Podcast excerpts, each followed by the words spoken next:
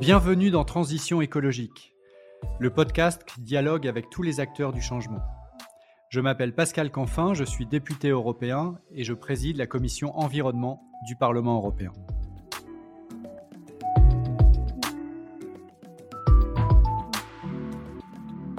Dans ce podcast, je dialogue avec des responsables politiques, des chefs d'entreprise, des militants de la société civile, et nous soulevons ensemble le capot de la transition écologique. Comment faire? Comment faire face à un enjeu d'une telle complexité? Voilà la question clé qui sera le fil conducteur de nos échanges. Mon engagement? Vous garantir un podcast sans fausse polémique, sans simplisme et tourné vers l'action. Mon souhait? Créer de l'intelligence collective pour gagner la bataille de la transition écologique. Et il va sans dire que la participation de mes invités à ce podcast n'emporte aucune signification partisane pour ceux qui aimablement acceptent de répondre à mon invitation au dialogue. Je remercie le groupe Renew Europe pour le soutien apporté à la réalisation de ce podcast.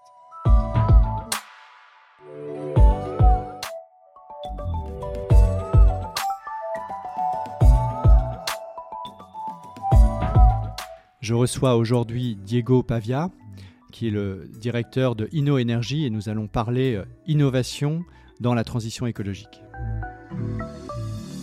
Bonjour euh, Diego Pavia. Bonjour Pascal.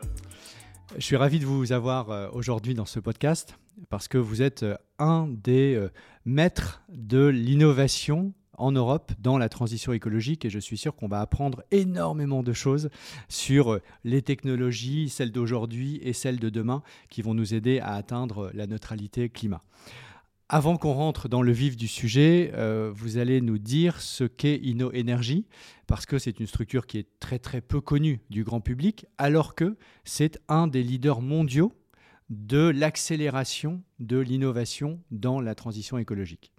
Absolument, Pascal. Donc, euh, la société a été créée en 2010, supportée par la Commission européenne pour euh, faire le bridge euh, entre ce qui sont les résultats de la recherche appliquée et les produits commerciaux dans l'énergie soutenable. Donc, c'est à 11 ans. Ce que nous faisons, c'est on identifie des cas de figure, des business cases qui soient innovateurs, très en amont de la réalité commerciale, et on les accélère et on les dérisque. Ce que nous avons fait pendant 11 ans, on a identifié 5000, on a choisi 450, qu'on les supporte et on investit chez eux, sur eux. Et là, 150 à la poubelle et 300 qui se portent très bien avec déjà des licornes qui sont en train de transformer et d'accélérer la transition énergétique. Alors, comme on vient d'écouter euh, ce que vous avez dit, on sait déjà que vous avez un superbe accent euh, espagnol, que vous faites, le, faites le bonheur de parler français, mais avec beaucoup d'anglicisme, parce que la langue de travail qui est la vôtre d'habitude euh, est l'anglais. Et donc, je m'excuse auprès des ceux qui écoutent ce podcast. Il y aura beaucoup d'anglicisme aujourd'hui, mais ça fait partie du job, si je peux m'en faire un moi-même.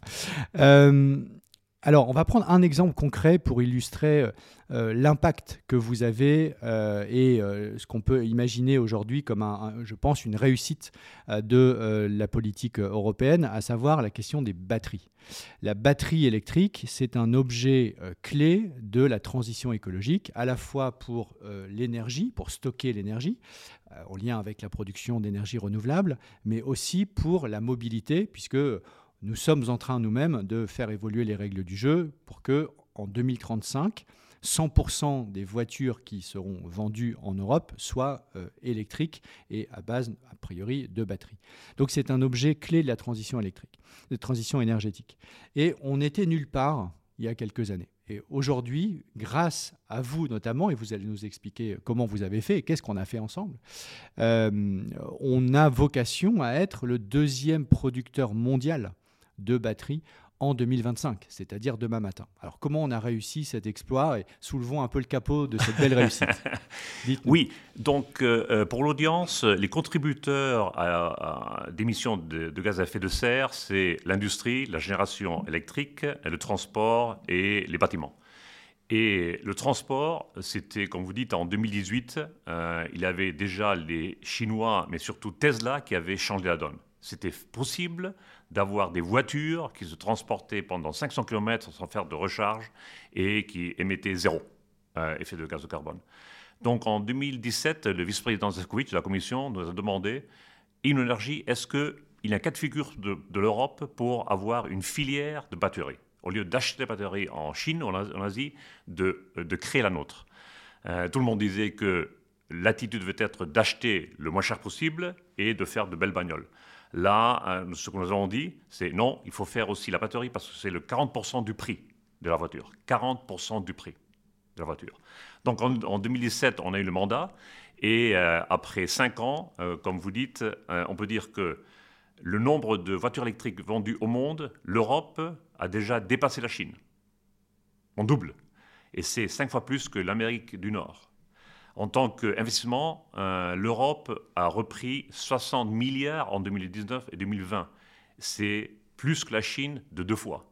Donc euh, de rien, nous sommes aujourd'hui l'acteur dans l'économie mondiale qui est le plus performant et où la courbe de croissance... Qui est en train d'investir le plus et qui va devenir euh, le deuxième producteur au monde de batteries derrière la Chine, mais devant les États-Unis, devant le Japon, devant la Corée, devant tous les autres. Donc hmm. ça, c'est quand même une très très belle réussite en termes de politique industrielle européenne. Et ça se décline aussi en France. Hmm. et, il y a quelques jours, le président de la République a inauguré une nouvelle euh, usine de fabrication de batteries. Alors, est-ce que vous pouvez nous dire où vont être fabriquées ces batteries en Europe et particulièrement en France? Oui, donc les batteries, et ce que celui du président Macron, euh, il faut toujours avoir dans notre mémoire d'ici dorénavant le 2 du 2 du 22. Donc c'est 4-2, c'est le jour où euh, Emmanuel Macron a annoncé euh, que Vercor va construire à Dunkerque la troisième Gigafactory en France. Alors Vercor, c'est? Vercor, c'est une de nos startups qu'on a soutenues depuis, euh, depuis la création de l'idée en 2019. On a signé le premier contrat avec Renault en juin 2021. Et là, c'est une réalité sur rien de temps. Sur deux ans, on a créé un petit monstre industriel qui va structurer la filière euh, des batteries en France. Mais c'est notre troisième cas de figure. On a fait Norvot en Suède, on a fait Freyr en, Norvège, euh, Verkor c'est le troisième, et le quatrième c'est Levenis en Serbie. Donc l'Europe est en train de vraiment créer une infrastructure de projets industriels qui sont soutenus autant par la demande des voituriers qu'en par les investisseurs privés. Et c'est important, parce qu'à la fin, c'est pas seulement être le deuxième constructeur au monde, en tant qu'économie, mais c'est 4 millions d'emplois d'autres valeurs ajoutées en 2025, qui n'existaient pas en 2017. Et qui nous permettent de donner un futur à des territoires et à des salariés qui sont négativement impactés par euh, la fin progressive du moteur thermique. Tout à fait. Et ce qu'on vous avait dit, Pascal, euh, les filières industrielles que la Commission, les 14 qui ont, été identifiées, ce n'est pas seulement du PIB pour l'Europe, ce sont des emplois du futur, avec une transformation, sans doute, de, des secteurs que par, par l'évolution technologique et des business models vont changer, mais c'est une euh, possibilité énorme pour nos employés, pour nos professionnels, de faire un parcours dans leur vie. Alors, ce qu'on vient de décrire correspond à, ce qu'on appelle souvent l'Alliance européenne des batteries dont d'ailleurs vous avez été un des euh, pilotes. Euh, et c'est un, très bon exemple là aussi de traduction concrète d'une volonté politique qui est de dire on va devenir un champion industriel et on va le faire de manière euh, organisée en Europe plutôt que de se tirer la bourre chacun de notre côté, non, on va avoir une stratégie intégrée qui au fond va profiter à tous parce qu'on va localiser ces usines un peu partout en Europe. Il ne va pas y avoir un seul champion à un seul endroit, mais on va créer un écosystème européen.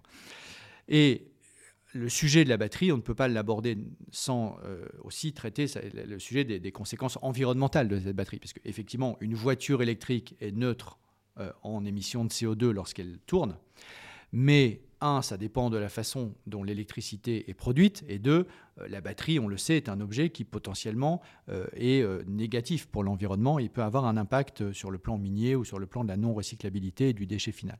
Donc c'est d'ailleurs pour ça que dans cet écosystème-là, nous sommes en train, en ce moment même, de négocier la directive batterie, qui sera la première au monde à fixer des critères de performance environnementale pour entrer sur le marché européen.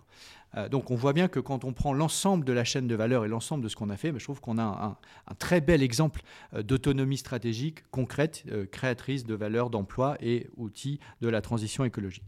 Néanmoins, il reste ce sujet de, l'impact environnemental des batteries et je suis sûr que beaucoup de gens qui nous écoutent, on dit oui, c'est bien la voiture électrique, mais est-ce que c'est finalement si écolo et est-ce que c'est vraiment prouvé que c'est plus vert que la voiture thermique? Quel est votre point de vue là-dessus? Alors, quatre points sur votre commentaire. Euh, d'abord, comme vous dites, c'était une aventure européenne. Donc, ce n'était pas à Paris ou Berlin, c'était vraiment l'Europe qui a eu un rêve parce qu'on était à zéro en 2017. Là, on a dit en 2025, c'est 250 milliards d'euros de nouveaux PIB.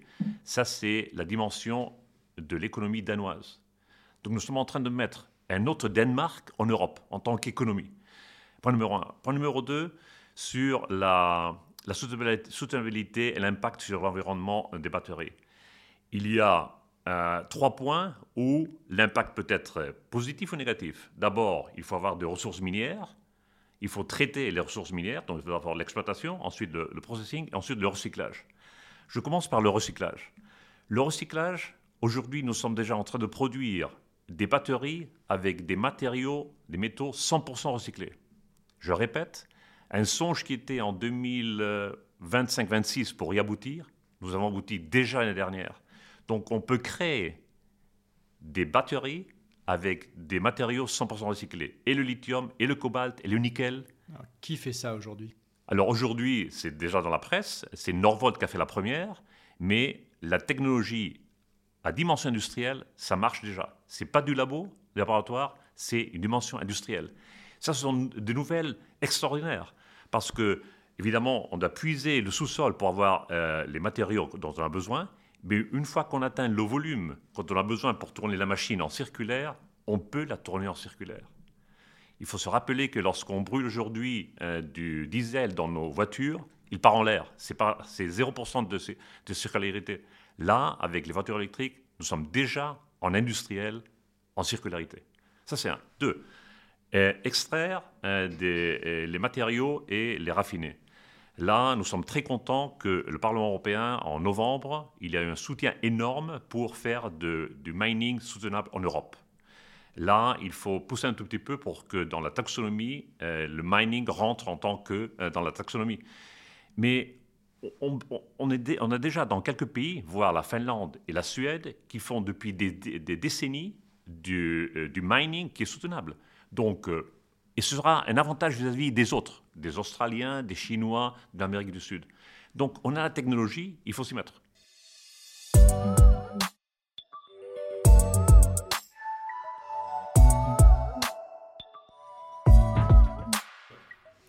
Donc, euh, une partie de la réponse réside dans la circularité.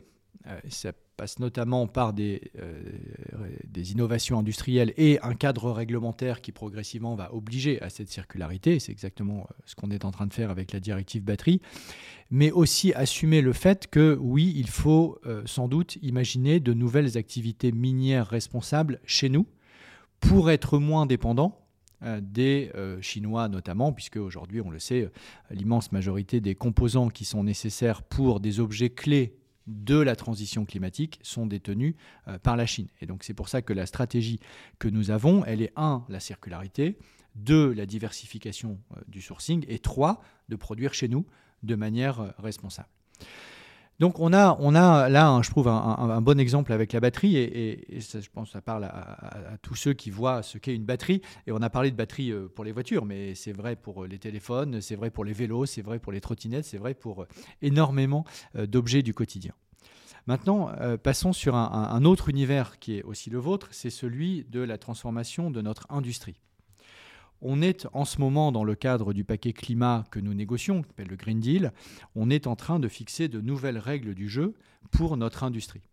Et notamment euh, réformer ce qu'on appelle le marché du carbone, auquel sont soumis euh, l'immense majorité des grandes industries en Europe, et qui font qu'elles payent un prix euh, du CO2 qui historiquement a été extrêmement bas, qui était d'ailleurs la traduction du fait qu'on n'en faisait pas du tout assez. Donc c'était 5 euros, 10 euros, 20 euros, 30 euros. À ce niveau-là, ça ne change pas grand-chose.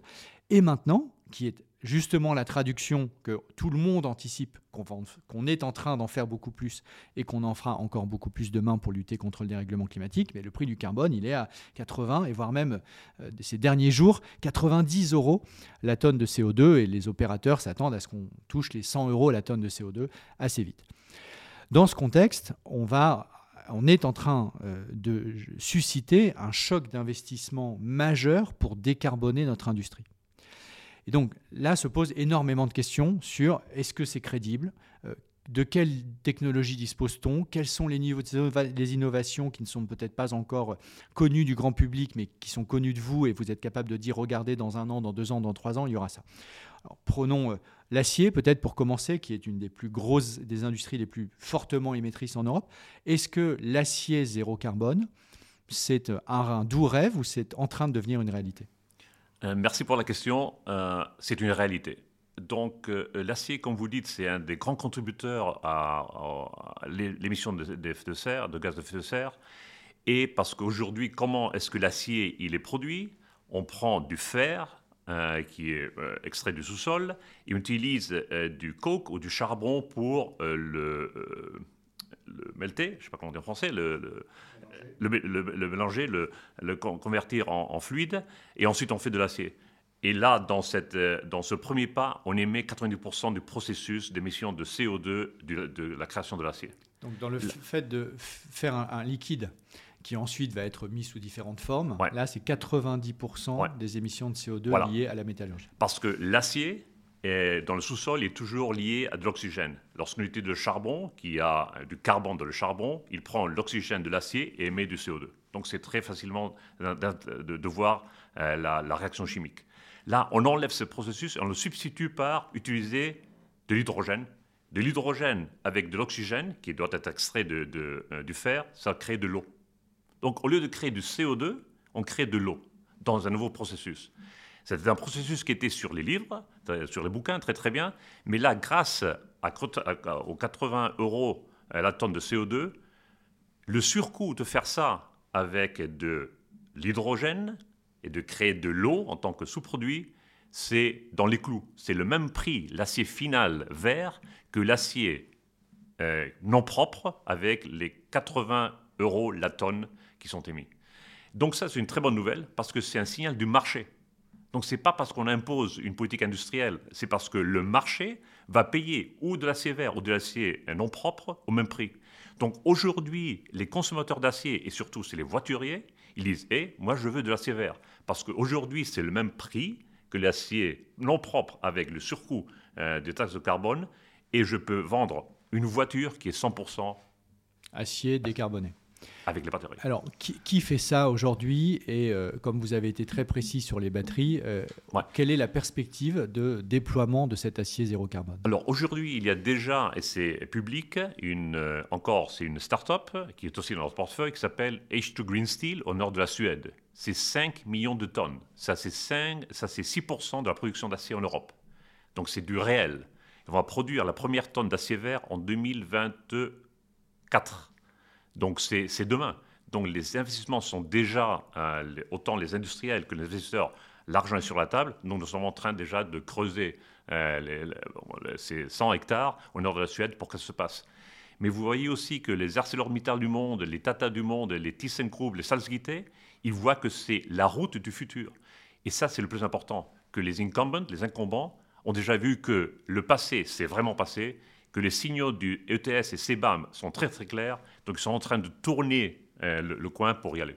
D'accord, donc en gros, les, opérateurs, les grands opérateurs historiques voient que euh, des, opérateurs qui sont plus petits, euh, l'opérateur suédois auquel vous faites référence, est en train de développer une technologie qui est de rupture par rapport à l'amélioration des procédés historiques et ils ont un risque qui est tout simplement celui de se faire euh, uberiser en quelque sorte, c'est-à-dire qu'ils euh, soient dépassés par des nouvelles technologies qui arrivent. Et donc, euh, ils investissent eux-mêmes dans cet acier zéro carbone. C'est ça votre théorie du changement. Et donc, on sait aujourd'hui, par exemple, que ArcelorMittal en France est en discussion avec le gouvernement français pour investir plus d'un milliard d'euros à Dunkerque, à Fos-sur-Mer, pour des procédés d'acier zéro carbone. Mais ça, ça implique de l'hydrogène. Et donc, évidemment, je, vous voyez venir, euh, l'hydrogène, c'est un vecteur d'électricité, mais ça n'est pas, d'énergie, mais ça n'est pas une source de production. Il faut bien produire cet hydrogène. Et donc, si vous produisez cet hydrogène avec du charbon, vous avez certes décarboné euh, le processus de fabrication de l'acier vert, mais vous n'avez fondamentalement pas décarboner l'ensemble de l'économie. Et donc on arrive à qu'est-ce qui fait qu'on arrivera à faire de l'hydrogène décarboné à grande échelle? Donc là-dessus, quelle est votre, votre euh, vision des choses, à la fois euh, par ce qui se fait déjà aujourd'hui et ce que vous pouvez imaginer pour demain? Ouais. Alors d'abord, une bonne nouvelle pour l'Europe. Euh, cette petite pousse que nous avons au sud, au nord de la Suède, tout le carnet de commandes, un carnet de commandes européen. Donc ce sont les voitures européennes, ce sont les IKEA, ce sont les, constructeurs de bâtiments. Il n'y a aucun qui est non européen. Quel est ce signal? Le signal, c'est que l'Europe est en avance de phase vis-à-vis du reste du monde, qui est une très très bonne nouvelle. Parce que d'abord, ça nous donne un avantage compétitif et une fin de temps que la technologie qu'on va créer va avoir une possibilité d'exportation. C'est une très très bonne nouvelle. Il n'y a pas de consommateurs ou de demande d'acier vert qui ne soient pas européens. Ils ne sont pas arrivés encore. C'est une très bonne nouvelle. Maintenant, sur l'hydrogène. Pour créer de l'hydrogène vert, on a deux pas à faire. Point numéro un, c'est pour que l'hydrogène soit vert, c'est utiliser de la production électrique verte ou décarbonée. Et point numéro deux, alimenter un électrolyseur qui va prendre de l'eau pour créer de l'oxygène et de l'hydrogène, qui ensuite va être utilisé dans les processus industriels. Donc, on a besoin aujourd'hui en Europe pour intégrer l'acier ou les fertilisants ou le ciment, qui ont besoin d'hydrogène pour se décarboner, on a besoin d'une énorme euh, augmentation du déploiement de production renouvelable. Est-ce que ça, ça vous semble euh, crédible? Parce que, évidemment, moi, je fais partie de ceux qui, se battent euh, depuis euh, des années et des années pour augmenter euh, la part des renouvelables dans le mix européen. on est d'ailleurs en train de voir une explosion hein, des énergies renouvelables, et c'est une très bonne chose. Mais lorsque l'on regarde la totalité des révolutions industrielles qui sont en cours, on a parlé de la mobilité à l'instant, là on parle de l'industrie, quand on ajoute tout ça, on est, d'après ce que dit euh, Thierry Breton, commissaire européen en charge notamment de ces sujets, c'est un doublement de la production d'électricité en valeur absolue euh, d'ici 2050. Est-ce que d'abord vous avez la même lecture euh, de ce chiffre et où est-ce qu'on va mettre, où est-ce qu'on va mettre matériellement l'ensemble de ces outils de production d'électricité? Hmm. Alors sur le doublement que Thierry dit, absolument, c'est même plus. Euh, dès qu'on va mettre euh, le, secteur de l'acier ou les fertilisants ou le ciment au sein du secteur électrique pour les décarboner, ça va même plus que doubler l'existant. Donc ça, c'est encore une bonne nouvelle parce que ça va tirer. Est-ce que c'est faisable de tirer, de créer ce nouveau déploiement d'énergie renouvelable? La réponse est oui, mais pas seulement avec les technologies existantes, à savoir le solaire et l'éolien, mais aussi d'autres qui sont presque mûres industriellement, à savoir les vagues et les courants marins. Et quelle est la beauté de, ces, de cette nouvelle source d'énergie? La beauté, c'est que la densité énergétique du vent, bon, nous sommes tous, n'importe qui de l'audience court euh, chaque jour contre le vent, il y a peut-être très peu d'opposition. Si quelqu'un nage dans une piscine, c'est plutôt difficile parce que l'énergie qui est dans le fluide, dans, la mer, elle est énorme. Elle est trois fois plus que dans le vent. Donc, une fois qu'on peut déployer les technologies renouvelables dans la mer, savoir vague ou courant, ça c'est en plus du 24 heures sur 7. Tandis que le solaire c'est peut-être 8 heures ou 7 heures et l'éolien c'est 8 heures, l'énergie qui est dans la mer c'est 24 heures sur 7, dont l'industrie a besoin. Donc il faut penser en renouvelable, pas seulement sur solaire et éolien, mais aussi sur ceux qui peuvent venir de la mer. Et nous sommes entourés de mer. Donc c'est une très bonne nouvelle encore pour l'Europe, parce qu'on peut fournir ce doublement d'énergie renouvelable avec de nouvelles technos qui vont nous faire être indépendants plus vite. D'accord. Alors si on peut creuser euh, ce point, euh, vous attendez à un déploiement de Est-ce que ce sont les hydroliennes ou c'est encore autre chose Autre chose, c'est prendre l'énergie des vagues et prendre l'énergie de courant. D'accord. Alors aujourd'hui, c'est testé où ça? Ça, c'est testé euh, là où il y a de bonnes vagues, à savoir toute la côte de la Norvège, de la Suède, euh, au nord de la France, euh, l'Angleterre, l'Irlande et le Portugal. D'accord. Et c'est testé par qui? C'est testé par euh, une, bon, plusieurs, mais une, le leader mondial, c'est Core Power, donc c'est encore une pousse euh, suédoise. Euh, nous avons investi en 2011 et là, ils sont en maturité industrielle.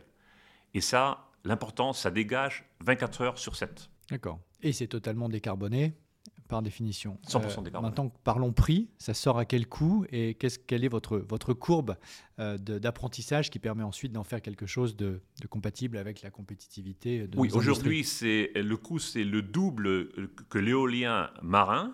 c'est trois fois plus que le solaire. la courbe de descente, c'est d'ici 2027, c'est au même prix que l'éolien terrestre et en 2031, le même prix que le PV. Mais ce qui est important, c'est qu'il y a des heures où le PV n'existe pas. Donc, dans ces heures, les énergéticiens ont besoin de fournir de l'énergie renouvelable pour faire le fameux hydrogène vert. Donc, ils doivent avoir cette source, même si c'est plus cher, pour pouvoir fournir l'énergie à l'industrie.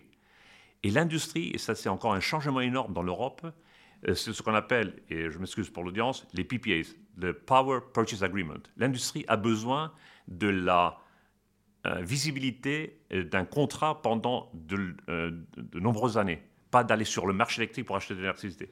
Donc ils sont prêts à, payer un tout petit peu plus pour la prédicibilité. Et en tant que Français, je ne peux pas ne pas vous poser la question sur le nucléaire puisque vous n'avez pas prononcé le mot, qui, dans beaucoup de pays européens, est un non-sujet mais qui en France est particulièrement euh, sensible et émotionnel. Alors comment vous, vous voyez l'avenir de cette technologie dans le contexte d'innovation sur les renouvelables que vous venez d'évoquer?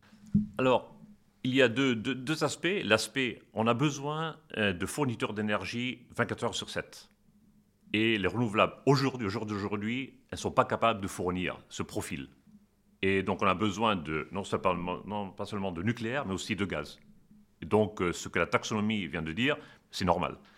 Dans le futur, est-ce que l'argent privé, les investisseurs privés vont investir beaucoup sur le nucléaire? Alors moi, là, j'ai des doutes, parce qu'à la fin, il y a combien euh, de nucléaire dont on a besoin avant que nouvelles technologies renouvelables, 24 heures sur 7, arrivent sur le marché? Donc c'est une question que les investisseurs privés, donc ce n'est pas de la politique, c'est d'investissement privé, vont voir si leurs investissements vont être retournés. Donc attention, la taxonomie est bien, mais il faut toujours voir s'il y a toujours du business dans les cas de figure.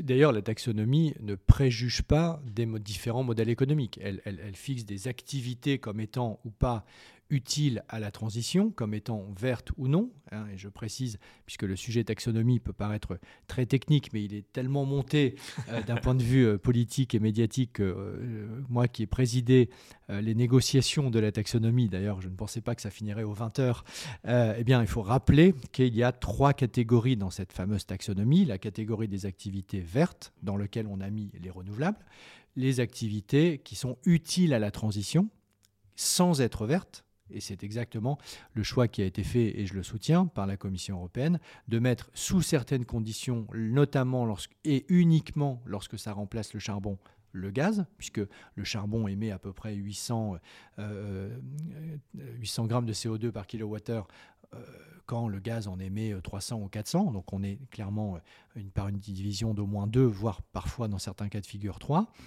Et le nucléaire, parce qu'il est décarboné, mais il n'est pas dans la catégorie verte de la taxonomie parce qu'il y a des risques spécifiques et des déchets spécifiques. Et je pense que ça correspond au fond à à la fois un compromis politique et tout simplement à la réalité des technologies dont on a besoin.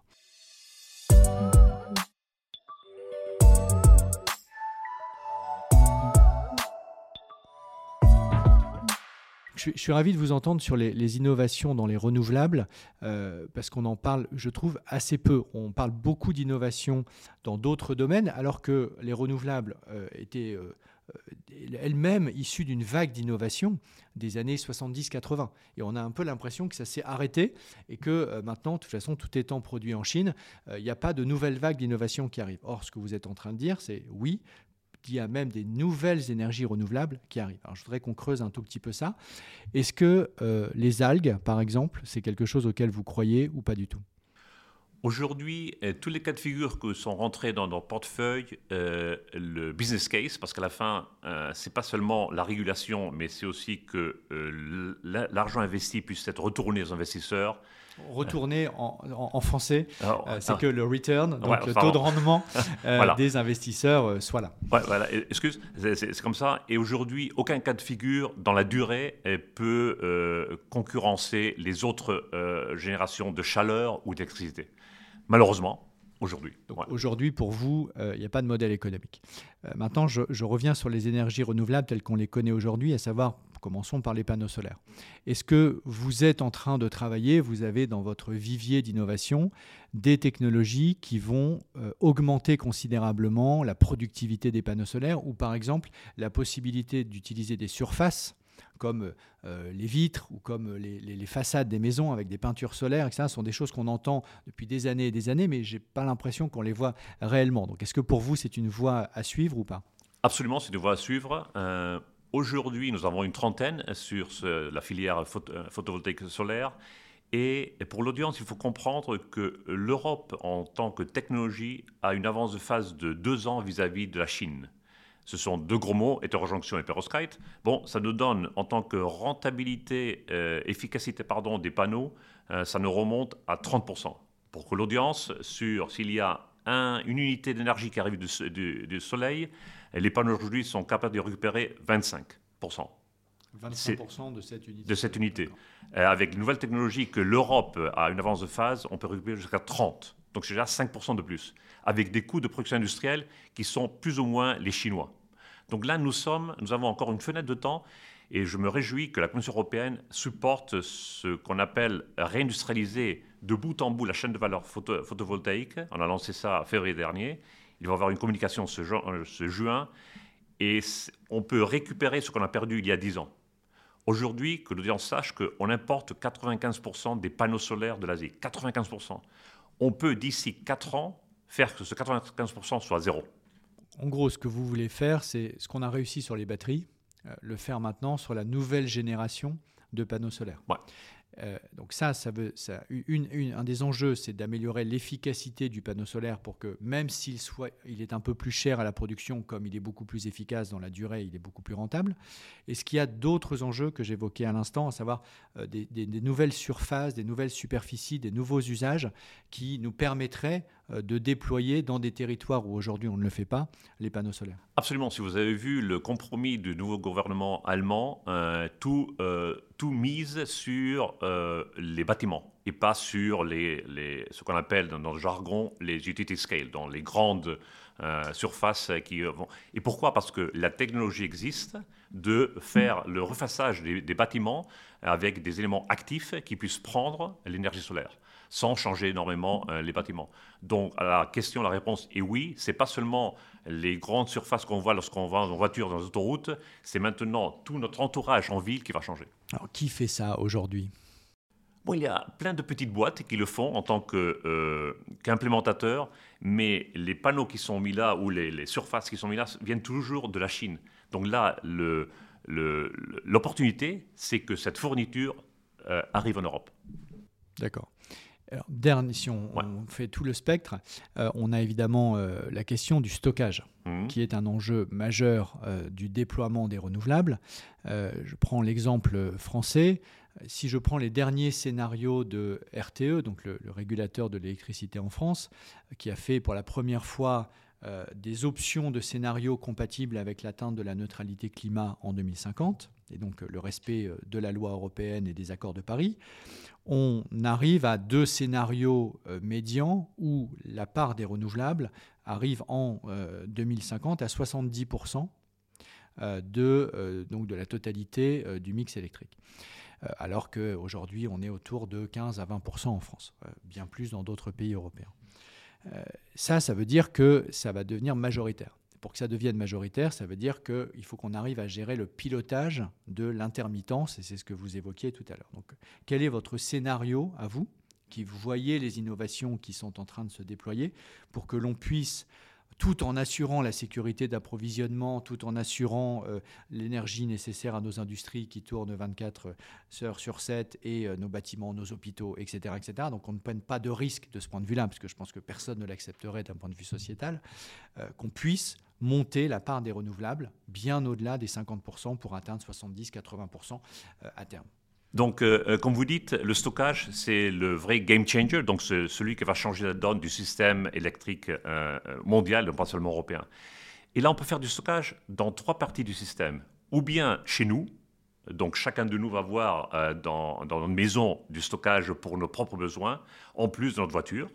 Un autre point de stockage, ça va être là où la production électrique, elle est faite, Ça, c'est de plus grand volume.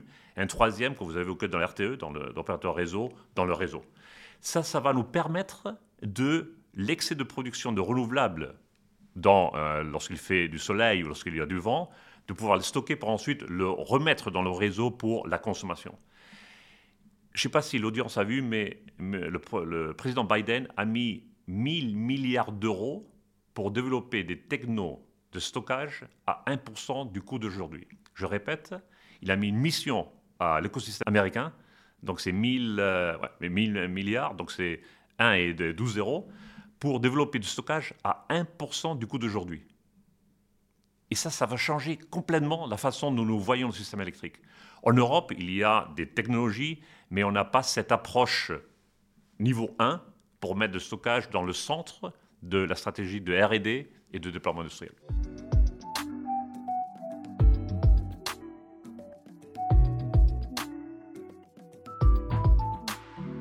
Peut-être on peut, on a, on a été très européano-centré euh, jusqu'à présent, et, c'est normal puisque vous êtes le leader mondial de l'innovation dans la transition énergétique, je le rappelle, mais vous êtes un acteur euh, essentiellement européen et d'ailleurs cofinancé par des acteurs privés et des acteurs publics. Et je pense que c'est une très bonne façon d'avancer tous ensemble et de créer du consensus qui permet ensuite de déployer les choses. On l'a vu sur les batteries et j'espère que l'alliance solaire que vous évoquez va produire les mêmes résultats. Mais on évolue aussi dans un contexte concurrentiel euh, euh, qui fait qu'il faut regarder ce qui se passe au minimum en Chine, aux États-Unis ou au Japon. Alors si on dézoome un tout petit peu, est-ce que vous diriez qu'on a clairement un temps d'avance aujourd'hui en tant qu'Européen ou est-ce que euh, finalement, sans qu'on le voit, bah, finalement l'acier euh, le plus performant sur le plan environnemental, maintenant, il est chinois parce que ce sont les dernières usines qui ont été produites et euh, sorties de terre et donc elles sont plus performantes que les nôtres. Donc est-ce qu'on est, est qu'on se raconte une histoire en quelque sorte en pensant qu'on est les leaders ou est-ce que c'est vrai? Euh, la réponse est nous sommes leaders parce que la régulation dans le secteur de l'énergie, non pas seulement la production d'énergie, mais les usages d'énergie, est très très importante partout dans le monde. Et là, l'Europe a, dans mon calcul, entre 8 et 10 ans d'avance vis-à-vis des autres économies du monde. Deuxième donnée, le, le PIB industriel de l'Europe vis-à-vis de la Chine et des États-Unis, c'est à peu près conséquent. Donc, euh, on a la force de frappe en tant qu'Européens pour avoir en, ayant une longueur d'avance, de vraiment mettre la référence dans le marché mondial sur ce que doit être fait. C'est très très important. Donc, euh, à votre question, euh, il faut que maintenant euh, ce cadre régulatoire et notre puissance industrielle, la vitesse est très très important. Et là, nous connaissons l'Europe. Les États-Unis, ils prennent des décisions, ils exécutent demain. L'Europe, pour prendre des décisions, ça prend du temps. C'est vrai, mais euh, quand on voit les déboires euh, de Joe Biden pour faire voter son plan de relance, euh, on n'en est pas à euh, quand même dire euh, Biden appuie sur un bouton et la totalité des États-Unis suivent, si hmm. je peux me permettre quand même. C'est vrai que l'Europe c'est compliqué, mais quand on est capable, et je pense que l'énergie que vous déployez y contribue d'aligner les planètes européennes, on a une force de frappe, comme vous venez de le dire, exceptionnelle. Peut-être la Chine de manière plus précise, donc sur les renouvelables, sur l'acier zéro carbone, sur le ciment zéro carbone, sur les batteries, etc. Quel est le, quel est le degré d'engagement de, des industriels et des pouvoirs euh, publics chinois sur ces sujets? Ce qui est à la et s'ils s'engagent, c'est peut-être une mauvaise nouvelle industrielle pour nous parce que ça veut dire que ce sont des, vrais compétiteurs, mais c'est aussi une bonne nouvelle pour le climat, parce que s'ils ne s'engagent pas, euh, ça nous pose évidemment un gros problème d'émissions de CO2 mondial. Donc on a besoin qu'ils s'engagent. Donc comment vous évaluez aujourd'hui leur niveau d'engagement industriel sur ces sujets? Ouais, bon, ma, vue, c'est un peu, il y a un peu de distance sur ce qui vraiment euh, arrive sur le terrain. Euh, moi, je mettrais non pas seulement la Chine, mais l'Inde. L'Inde a aussi une attitude beaucoup plus business vis-à-vis des choses qu'il ne faut pas mettre de côté. Euh, mais là, euh, la Chine a ses propres problèmes. Ils ont euh, mis la tête la première pour faire la même chose que nous sommes en train de faire en Europe. Donc transformer leurs industries pour que ce soit une économie le plus verte possible. Il faut se rappeler que la Chine importe du gaz et du charbon de partout. Donc elle doit se transformer. Et c'est une bonne nouvelle parce que sans que la Chine se transforme, le monde ne va pas changer. Donc ça va être un concurrent féroce, qu'on l'a vu auparavant. mais bon, il faut jouer nos cartes. Peut-être euh, en, conclusion euh, de, cette, de ce podcast qui, je pense, est un, podcast d'espoir, parce que vous démontrez que les technologies, au fond, on les possède déjà très largement, ou les innovations dont on a besoin sont au, coin de la rue, si je hmm. peux me permettre cette expression, et elles sont en Suède, en Norvège, en Danemark, elles sont là, émergentes. Euh, et qu'est-ce qui nous manque encore si vous deviez donner un ou deux éléments stratégiques où vous diriez aujourd'hui non seulement on l'a pas, la, bonne technologie, mais je la vois pas venir? Là, je dirais que avant de rentrer dans la dimension technologique, euh, l'Europe a, été toujours très très bonne dans la recherche, dans créer de la recherche appliquée des produits qui ensuite ont été utilisés par les, par les Chinois pour créer des produits commerciaux.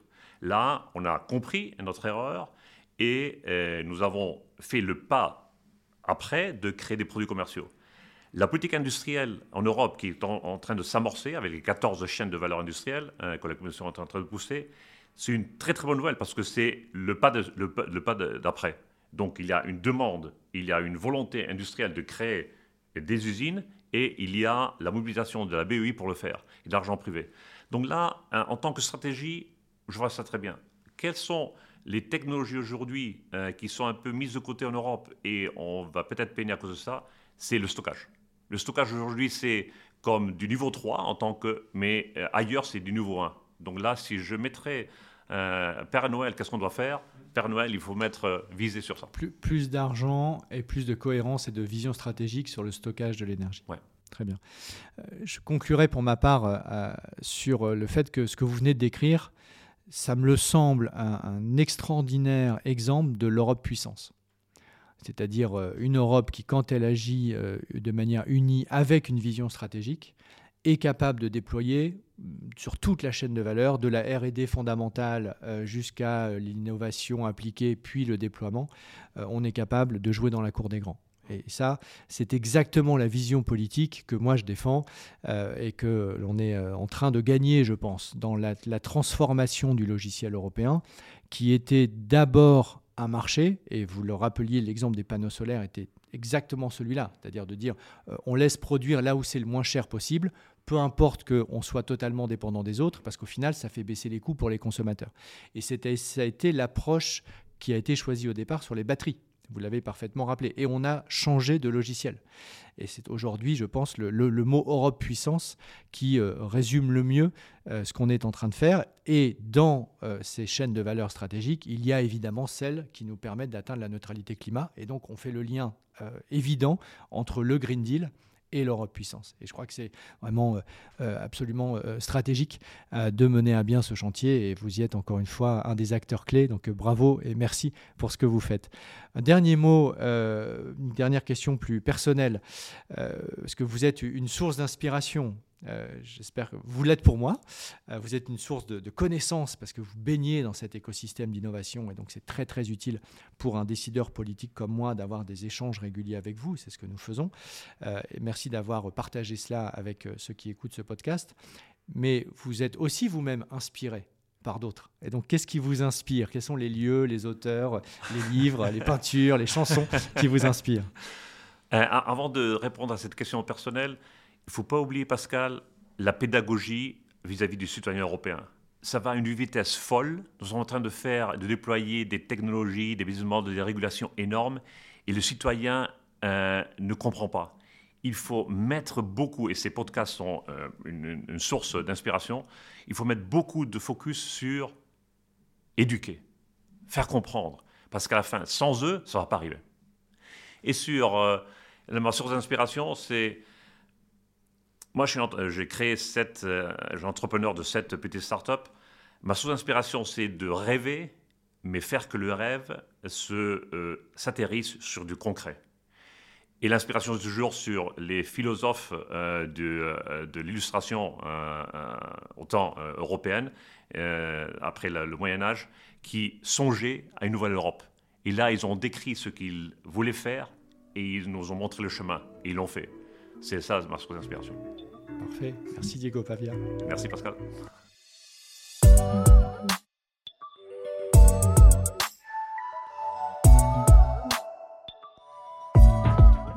C'est la fin de ce podcast. Merci à vous de l'avoir écouté et merci au groupe Renew Europe pour son soutien. N'hésitez pas à vous abonner, à poster vos commentaires et le lien vers ce podcast avec le hashtag Transition écologique. À bientôt pour un nouveau dialogue avec les acteurs du changement.